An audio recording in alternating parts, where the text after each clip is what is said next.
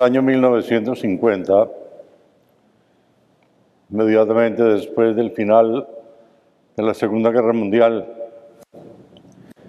el Papa Pío XII definió solemnemente el dogma de fe de la Asunción de Nuestra Señora. ¿Qué significa dogma de fe? Dogma de fe significa que es una verdad que está contenida en la Sagrada Escritura y por lo tanto tiene que ser creída por todos los católicos. No es una recomendación, es una obligación. Hay cuatro dogmas de fe que tienen que ver con María Santísima.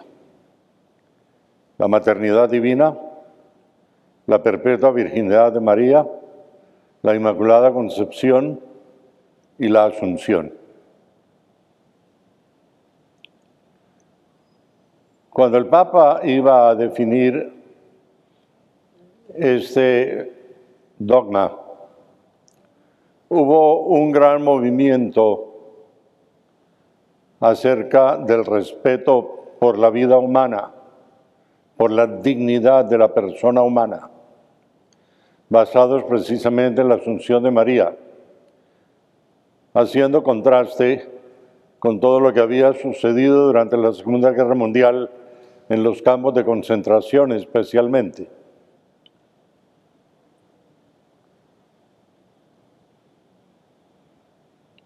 Las palabras de XII en la definición de María, de la, de la asunción de María, fueron estas.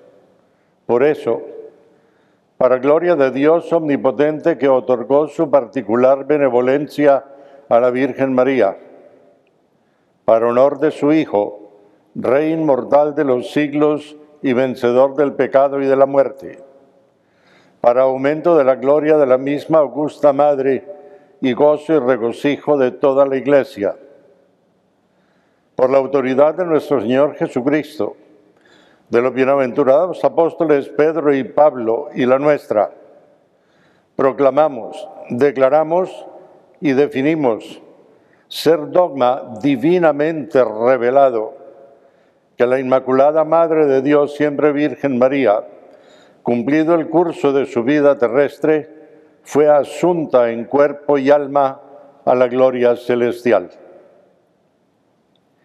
Por eso, si alguno lo que Dios no permita se atreviese a negar voluntariamente, poner en duda lo que por nos ha sido definido, sepa que se ha apartado totalmente de la fe divina y católica.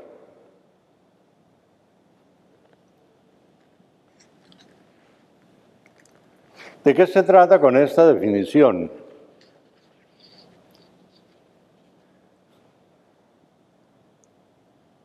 María es la imagen de lo que tiene que ser la perfección de la iglesia, esposa de Cristo.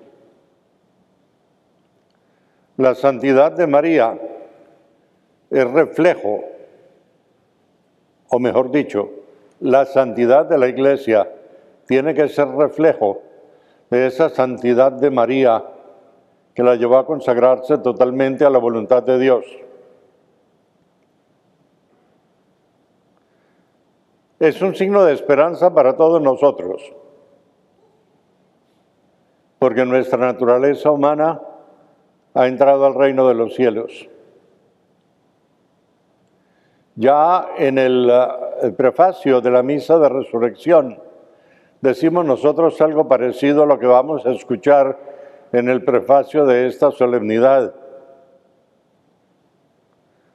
cuando se dice que para que sigamos allí a nuestro Maestro, es decir, para que sigamos al Señor en la gloria. Es decir, para que también todo nuestro ser llegue al reino de los cielos. Porque ese es el destino de cada uno de nosotros, llegar en cuerpo y alma al reino de los cielos. Lógicamente, basados en este canto de alabanza de María que acabamos de escuchar del Evangelio de Lucas, hay una cosa sumamente importante. Primero que todo, María se presenta como la nueva arca de la alianza, como aquella que lleva en su vientre a Jesús, como aquella que nos va a entregar el Salvador, como aquella servidora que no piensa sino en cumplir esa voluntad del Padre, cuando dice, yo soy la esclava del Señor, hágase en mí según, palabra. Inmediatamente María supo que Isabel estaba encinta. Dice el Evangelio que salió de prisa para las montañas de Judea ayudar a Isabel. Una vez llegada allí, en el saludo de Isabel se proclama a María dichosa, bienaventurada, feliz, santa.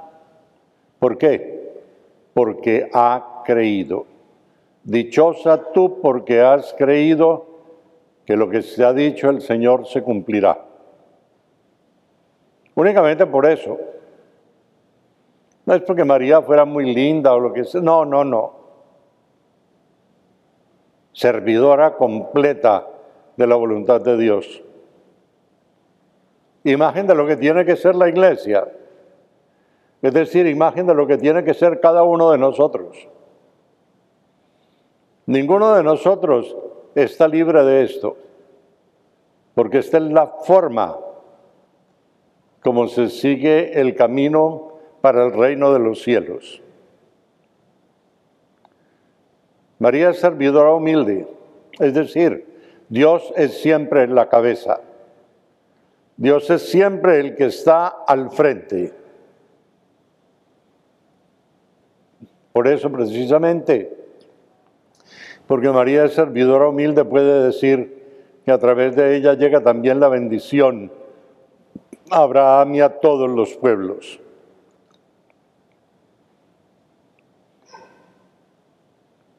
En María encuentran aquellos que viven en la oscuridad, aquellos que viven olvidados, aquellos que viven rechazados,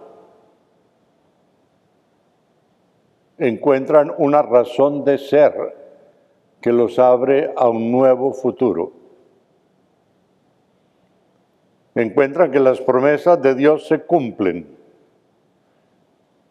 y sabiendo, estando convencidos que esas promesas de Dios se cumplen, también están convencidos de que la voluntad de Dios es lo primero que hay que hacer en este mundo.